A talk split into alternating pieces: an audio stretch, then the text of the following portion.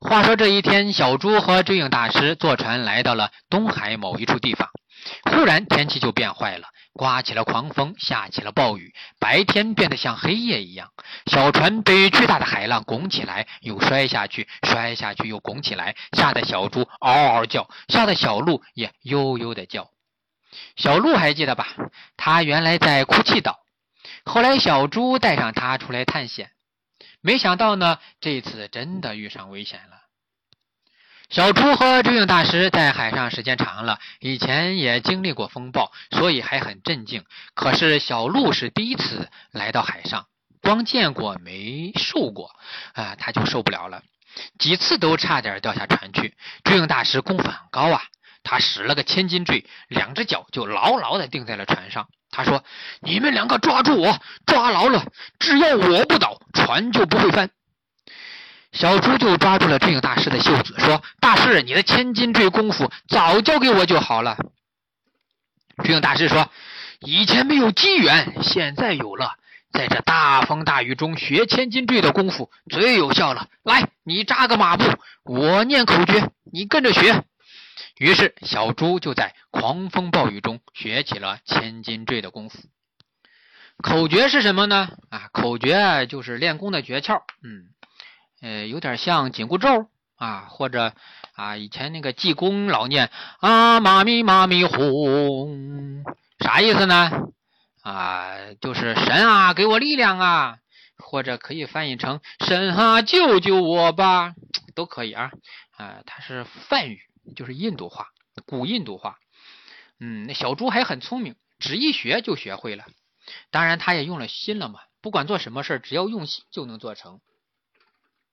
你想啊，在这种时候还不用心，那还不就掉到海里去了？当然，要是平时用心学了本事，遇到紧急事情的时候就不用这么紧张、这么慌了。可是呢，小猪没学过功夫。他就只能用嘴紧紧地咬着追影大师的衣襟，脚下面站不稳，就一会儿晃过来，一会儿晃过去，很狼狈。追影大师怕他俩掉下去，一边一个，左胳膊抱住小鹿的脖子，右手抓住小猪的手腕子。啊啊，小猪的手腕子，猪有手腕子吗？啊，抓住猪蹄子哈。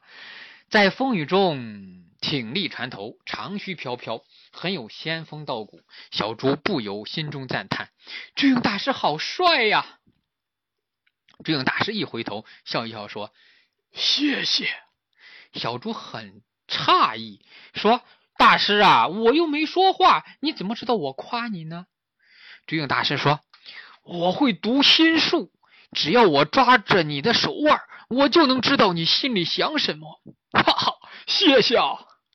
小猪一哆嗦，心道：太可怕了！要是我在心里骂他，他不也知道了吗？赶紧就往外抽手腕，可是追影大师抓得太紧，他抽不出来。小猪，别捣乱！追影大师严肃地说。小猪只好放弃捣乱。就在这时，忽然一个浪头打来，智勇大师一低头，嗖的一声就带着小船从大浪中间穿了过去。可是他刚松了一口气，忽然又从对面跃上来一只大白鲨，啊，那个大白鲨直接就朝他们冲了过来。智勇大师大叫一声：“不好！”右手放开小猪，从背后抽出剑来，一剑朝大白鲨劈了过去。大白鲨在空中一侧身，大嘴一咬，就把智勇大师的宝剑给咬住了。然后他使使的劲儿太大。啊！连着宝剑，智勇大师和小鹿一块儿就都给带到了海里。哎，那只大白鲨简直太大了。他从小猪头上越过去的时候，啊，小猪感觉它就像是一艘宇宙飞船。眼看追影大师和小鹿掉进了海里，小猪一声惊呼：“大师！”可是呢，又一个浪头过来，把小船冲走了。小猪在船上回头去看，怎么都看不见追影大师和小鹿，甚至连大白鲨的影子都看不到。小猪伤心极了，可是他又不能跳到海里去找他们，他只好牢牢的使用千斤坠的功夫，站在船上，一遍遍的念着“啊妈咪妈咪哄”，祈祷追影大师和小鹿能够平安。小船飘呀飘呀，等到风平浪静的时候，终于搁浅在了一片沙滩上。小猪呢，一直在使用千斤坠的功夫，累坏了，后来就没站住，累倒在了船上。等他醒来的时候，他在沙滩上躺着，小船在离他几十米远的地方躺着。原来他早就从船上掉到了水里，只不过离小岛近了，就和船都被冲上来了。他回头朝大海望望，天蓝蓝，海蓝蓝，白色的海鸥在飞翔，就是看不见大灰狼。哎，哪来的大灰狼啊？当然没有大灰狼了，关键是看不见追影大师和小鹿了。他这个伤心呀，坐在沙滩上，忍不住的唱。西边的太阳就要落山了，小猪的心儿实在受不了。想起我那追影的大师呀，你把小鹿带到哪儿去了？啊，唱完了又唱。西边的太阳就要落山了，天边的红霞也要归巢。要是我能变成那潜水艇，一定要把亲人找到。正伤心的时候，听见后面有人说话：“咦，这里有只妖怪！”小猪一听啊，有妖怪，赶紧就站了起来。哎，回身一看。只见不远处站着一只猴子，那只猴子见他动了，也吓了一跳，愣了一愣，然后慌忙朝后面的树林子里又是招手又是喊：“快来呀，抓妖怪呀！快来呀，抓妖怪呀！”小猪左右看看，哪里有妖怪呢？正迷惑着。哎，从树林子里跑出一大群猴子来，都穿着铠甲，拿着兵器，有的还打着花花绿绿的旗子，一块朝他跑了过来。小猪心里想：难道我是妖怪？我不是呀！赶紧就朝他们喊：“我是小猪，我不是妖怪！我是小猪，我不是妖怪！”那些猴子不管他，过来就把他给绑上来，呼呼啦啦就把他抬进了树林里。在进树林子之前，小猪看见地上插着一块石碑，上面刻着几个龙飞凤舞的大字“花果仙岛”。小猪一寻思，只听说过花果山，哪来的花果岛？难道这里也住着孙悟空？哎，到底怎么回事呢？一大群猴子把小猪抬进树林，往前走，很快就进了山。再往前走，山里出现了一条小河。顺着小河往前走，渐渐听到了很大的水声。走近了一看，哇，原来是一道瀑布。小猪心里一激灵，天哪！难道这里真的是花果山水帘洞？猴子们抬着它，嗯，它是仰面朝天躺着，所以能看见这附近高高的树上挂着好多彩旗，其中有一根。呃，旗杆特别高，旗杆上挂着一副旗幡，上面写着“齐天小圣”四个大字。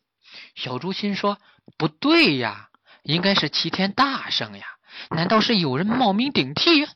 哎，就在这时，猴子们把它放了下来。他一看，面前是一个宝座，宝座是背靠着山，用石头凿的，雕刻的很好看，还。铺着毛茸茸的熊皮垫子，宝座上坐着一只小猴子，穿着打扮跟孙悟空一模一样，美猴王的样子嘛。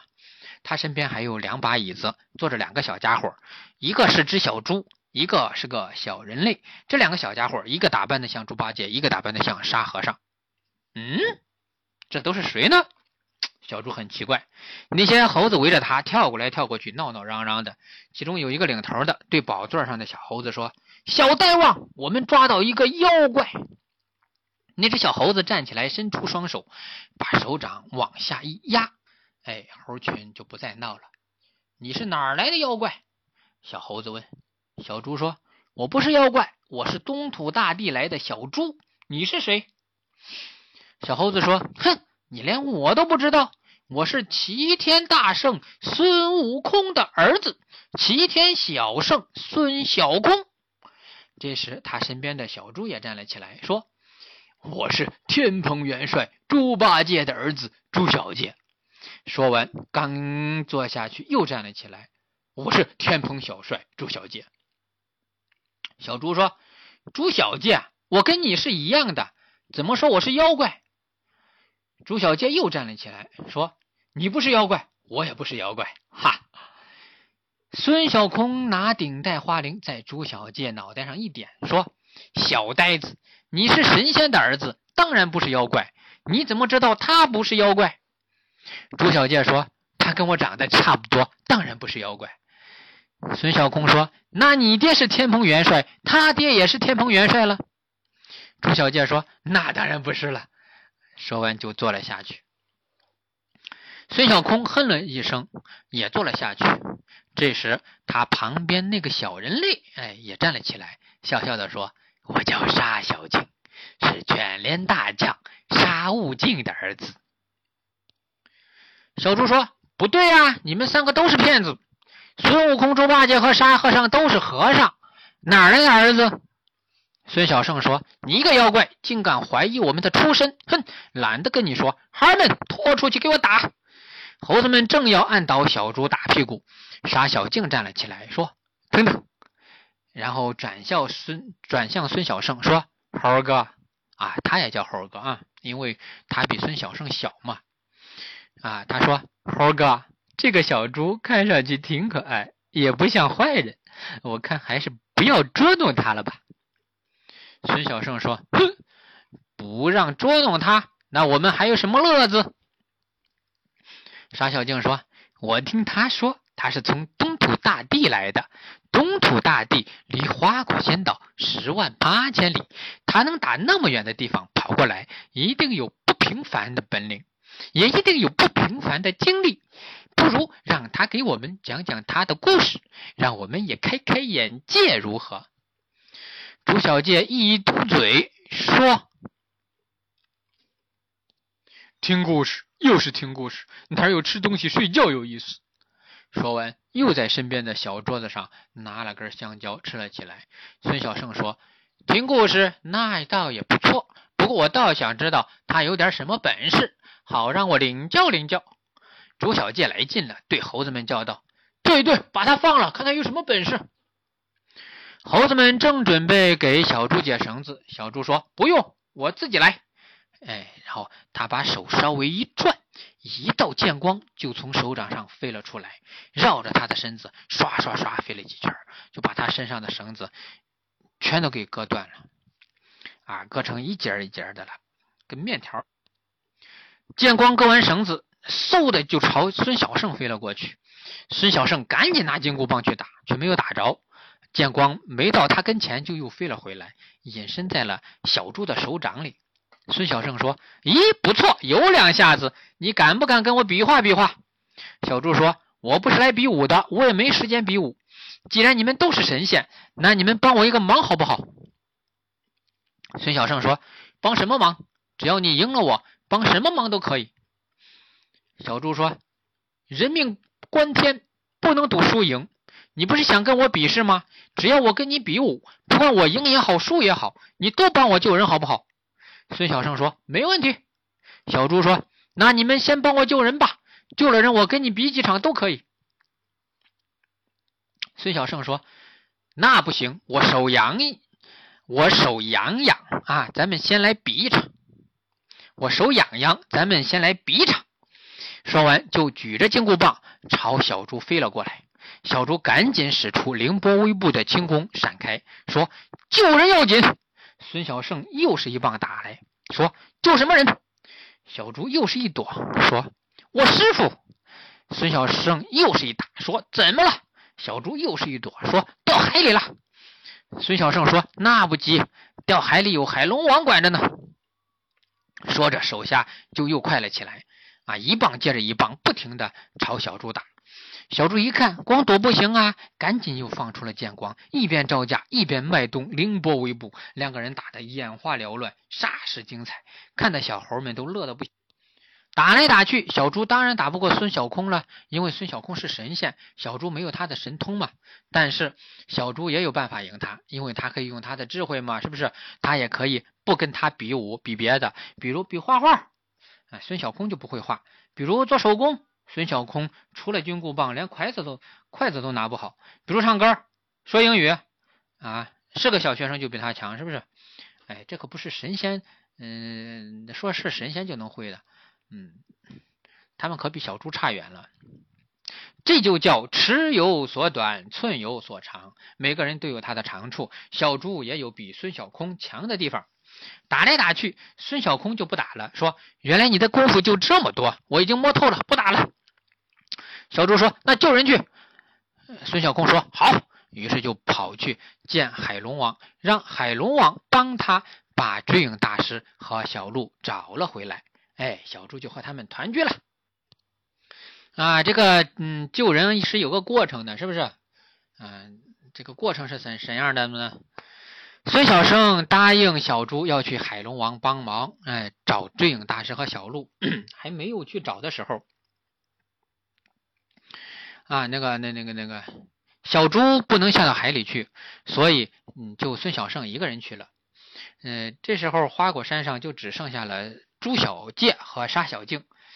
孙小生一走，朱小介就坐到了他的宝座上，乐颠颠的叫小猪坐到他自己的椅子上。几个小家伙一块儿吃东西喝酒，当然他们喝的不是真酒啊，只不过是葡萄汁儿而已。他们一边吃一边聊。嗯，沙小静问小猪：“嗯，他是怎么来到这个岛上的？”小猪就讲了他们在海上遇到风暴的经过，还简单讲了讲他们。探险的经历听得沙小静很感兴趣，然后小猪又问他们的出身。呃，沙小静说，孙悟空成佛以后，在海上又有一块石头得到了天地日月的精华，孕育了一只小石猴。有一天，这只小石猴就像孙悟空一样从石头里蹦出来了。他一出来，孙悟空就知道了，跑过来一看，咦，这小猴子长得跟我一模一样啊，只不过是个小孩的样子，真是太好玩了。他非常开心，就把小石猴当成了儿子，还教他本领，让他在花果山当了小美猴王。朱小戒呢，在猪八戒跟唐僧当和尚之前，他不是在高老庄和高小姐结婚了吗？啊，那会儿高小姐就怀上了朱小姐。等猪八戒取经回来的时候，朱小姐已经长大了，就认了猪八戒这个爸爸。结果猪八戒也把本事交给了他。嗯，沙小静说：“这就是他俩的来历。”那你呢？小猪问。我，我当然是卷帘大将的儿子了。想当年，我爹在天宫的时候也是结了婚的，我妈也是天上的神仙，所以嘛，我是在天上长大的。嘿嘿，沙小静说起来啊，说起他的家世来，也忍不住有点自负。什么呀？你爹当年是卷帘大将，可是你爹后来犯了错误，就被赶下天宫了，卷帘大将就换了人，所以你不能老说自己是卷帘大将的儿子。那你不就成别人的儿子了？朱小姐嘟嘟囔囔地说。沙小静说：“这你就错了。说起卷帘大将，大家都只知道沙悟净，不知道还有别人。我这么说，除了姓朱的，谁还会误会呢？”朱小姐说：“那也不行，你只能说沙悟净，不能说卷帘大。”啊！就在他们在这儿这个无聊聊天的时候，哎，小猪哎一直在惦记着追影大师和小鹿。那么孙小圣呢？他一个人飞到东海龙宫，请小龙王帮他看看有没有什么人掉到海里了，淹死了没有？淹死那可得救活呀！小龙王发动虾兵蟹将，在海底找了一遍，又到海面上找了一遍，没发现追影大师和小鹿。那个时候天已经黑了，他们怎么找呢？海里有很多会发光的生物，水母呀什么的，哎。就都出来了，照在海里亮亮堂堂的，还有夜明珠什么的，都被虾兵蟹将拿来当灯使。小猪和猪小戒、沙小静在花果山上也看到了海面上的光亮，他们就知道了。哦，孙小圣在帮忙找追影大师和小鹿呢。小猪就很感激。当天天上有白色的银河，地上有发着蓝光的海洋，花果山上点着篝火，照的瀑布呀、果树呀、花草呀都很漂亮。小猪觉得这是他海上历险以来景色最美的一天。可是呢，因为追影大师和小鹿生死未卜，他也高兴不起来。找了大半夜没有找着，孙小空就回来了。孙小空说：“大海太大了，不好找。要是他们陷在淤泥里呢，或者卡在石头缝里了，或者被鲨鱼吃了什么的，那就更没法找了。”小猪很伤心，眼泪都流了下来。沙小静说：“要不天亮了再找，那样靠谱些。”朱小介说：“哎呀，一个普通的人类又没有什么神通，掉到大海里除了被鱼吃还能怎样？不要找了，不要找了，以后你就跟我们混吧。”小猪不服气说：“哼，追影大师武功很高，我亲眼见过他骑着鲨鱼到处跑呢，鲨鱼根本吃不了他。”朱小介说：“哎，吹牛，吹牛。”小猪很不开心，说：“我天亮了自己划船找。”说完，就一个人跑到一边，躺在树下睡觉去了。沙小静过来劝他说：“你再跟孙小空说说嘛，啊，反正他闲着也没事儿，让他再找海龙王帮你找找。明天我们都下海帮你去找。”小猪说：“哼，我看他也没本事找得到。”沙小静就去跟孙小空说：“小猪说你也没本事找得到。当然，他不是打小报告。”他这是在用激将法，可是孙小空不上当，说他本事大，让他去找吧。连海龙王发动大批人马都找不到追影大师和小鹿，小猪一个人怎么能找到呢？哎，这个几率更是微乎其微了。所以小猪刚才只是说的气话，所以呢，他躺在那里一直睡不着，又着急又伤心。他也想让孙小空继续帮忙呢，可是他不知道该怎么说。大海上天亮的早，小猪恍惚觉得自己打了一个盹儿。一睁眼，东方已经泛白了，太阳准备上班了。小猪扑棱一下翻身起来，就朝水帘洞跑去。那会儿，孙小空和猴子们还在洞里睡觉呢，外面到处都是扔的昨晚剩下的瓜果的皮呀、核啊，乱七八糟。小猪估摸了一下水帘洞的高度。觉得他能跳上去，就试了一下，结果扑通掉进了水里。他爬出来，加上助跑，又跳。这次摸到了洞沿儿，但是洞沿上有水，太滑，他又掉了下去。第三次，他大叫一声，紧急助跑，使劲一跳，哎，眼看就要够到洞眼了。他赶紧把手里的宝剑往石壁上一扎，好，挂在那儿了。然后他轻轻翻身一跃，进了洞。他去洞里干啥呢？他要找孙小空帮忙。那个时候，猴子们正在睡觉，在洞里睡得歪七扭八的。孙小空和朱小介、沙小静这儿躺一个，那儿躺一个，都睡得正香。小猪走到孙小空身边，推了推他。孙小空睁开迷蒙的双眼，问他：“你怎么还不睡？”小猪说：“我已经睡起来了。”孙小空说：“你怎么起这么早？”小猪说：“我要和你比武。”孙小空说：“你不是对手，不比。”小猪说：“不是武功，是舞蹈。”孙小空说：“那也不比，不会。”小猪说：“那你再帮我找师傅。”孙小空借着洞外的光亮看一看他，说：“你的下巴怎么破了？胳膊肘也破了。”小猪说：“进洞磕的。”孙小空一跃而起，说：“走吧，再帮你找找。”小猪开心的跳了起来，咚！啊，这一跳，脑袋撞到了洞顶上，又磕了一个大包。孙小空哈哈大笑，说：“你跳的还挺高的嘛！”他这一笑，啊，沙小静也醒来了，也要跟着去找追影大师。孙小空拽了一根猴毛，在朱小姐鼻孔里挠了挠。朱小姐啊，切一声，不高兴的问：“干啥？”孙小空说：“今天玩个新游戏。”看谁先找着追影大师和小鹿。朱小健说：“水够了再去。”孙小空说：“你个呆子！”拽着朱小姐的耳朵就飞出了洞去。到了海边，孙小空念了个咒语，朝小猪脸上喷口气，说：“好了，你也可以在水里呼吸了。”于是就带着小猪一块儿下了水。他们三个不是比赛吗？各自都在水里飞快的游着，高高的、高高低低的地方都找了，可还是没找着。后来孙小空不耐烦了，就在水里叫起来：“小龙王，快派你的虾兵蟹将帮我找人！”孙小空说话的声音并不是很大，可是传得很远。小龙王马上就听到了，然后马上就布置了人马继续找。正忙活呢，小龙王慌慌张张的跑了过来，一边跑一边叫：“小圣，小圣，快不用找了，找着了！”孙小空就停住了，说：“倒让你们得了先手，说。”在哪儿找着的？是死是活？小猪很紧张，也很担心，因为他害怕追影大师被淹死了。可是，一看见小龙王兴奋的脸，他放心了。哎呀，咱们都白忙活了！小龙王，孙小空说：“怎么是真的死了吗？”小龙王说：“没有，没有，活着呢。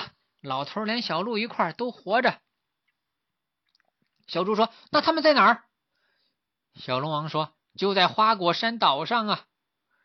原来在花果仙岛的另一边是花果山的一道悬崖，悬崖下面的乱石堆是海龟们休息玩耍的地方。昨天晚上，海龟们看见有个老头和一头小鹿上了岸，也没在意。今天海龟们下海去，才听说了孙小空要找人的事儿，就告诉了小龙王。那他们现在在哪儿？小猪接着问他，高兴坏了。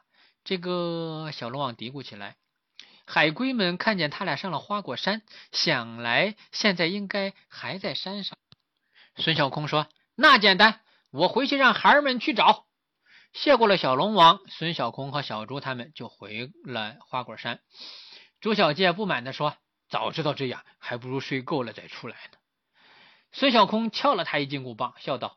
回头把你扔到海里去，我们再来找找。刚到水帘洞下，就看见猴子们围在那里，又叫又闹，很是兴奋。仔细一看，在他们中间有一个白胡子老头和一头小鹿，都被绑起来了。孙小空跳过去说：“呆，太白金星，你又来干甚？”那个白胡子老头一呆，又是一笑，紧接着，哎，小猪就扑到了他的怀里，叫着大师。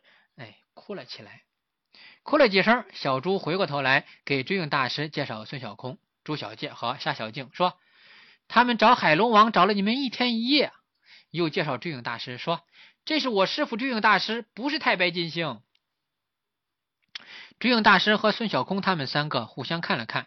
孙小空说：“哦，他真不是太白金星？那他的胡子、头发、眉毛怎么都是白的？难道他是太白金星的弟弟？”追影大师哈哈大笑说：“你们这些神二代呀，好糊涂，可比你们的父辈差远了。还找我们找了一天一夜，我看你们那点本事，找一年都找不到。”孙小空一听就恼了：“你说什么？哈！我听说你的武功非常之高，要不咱俩比划比划？”追影大师说：“我跟你一个小孩子比划什么？”别人会笑话我以大欺小，孙小空气的呀，一定要和追影大师比。追影大师说：“那你找个辈分大的出来跟我比。”孙小空连连说：“好，好，好。”小猪劝追影大师不要比，追影大师非要比，为什么呢？不是他不感激孙小空，而是他在生孙小空和猴子们的气，因为猴子们一在山上发现。他和小鹿就把他俩给绑起来了，还笑话他本事不大，竟会吹牛。他徒弟小猪早就被孙小空打败了。我就让我猴爷爷替我来比。孙小空说，然后就从猴群里站出来一只老猴。老猴朝追影大师做了个揖，说：“我是齐天大圣孙悟空的叔叔，咱俩比。”我可不怕别人说我以大欺小。追影大师说：“少废话，来吧。不过不能再用定身法。”哎，原来呢，小猴们抓追影大师的时候打不过，哎，确实打不过。其中一只会定身法，把追影大师给定住了，这才抓住。老猴说：“用不着定身法。”于是就给追影大师解了绳子，两个人。嗯，不是，是一个人和一个老猴就比了起来。结果呢，哎，是追影大师赢了。追影大师不是在神仙岛上跟老神仙学过本领吗？他也会一些法术。孙小空一看，说：“不错不错，你果然是有些本事的。不如这样，你教小猪些本事，回头我再跟小猪切磋切磋。你们三个就住在我这儿算了。”追影大师说：“切磋可以，不过不用着急，我和小猪、小鹿还要游遍仙岛、仙山，过段时间再回来跟你讨教。”孙小空说：“那也可以。我听说东土大地物华天宝也挺不错，正想过去玩玩呢。那咱们就约好了，一年以后再次见面，如何？”追影大师说：“没问题。”于是，小猪就和孙小空、朱小戒、沙小静依依惜别，再次踏上了历险之路。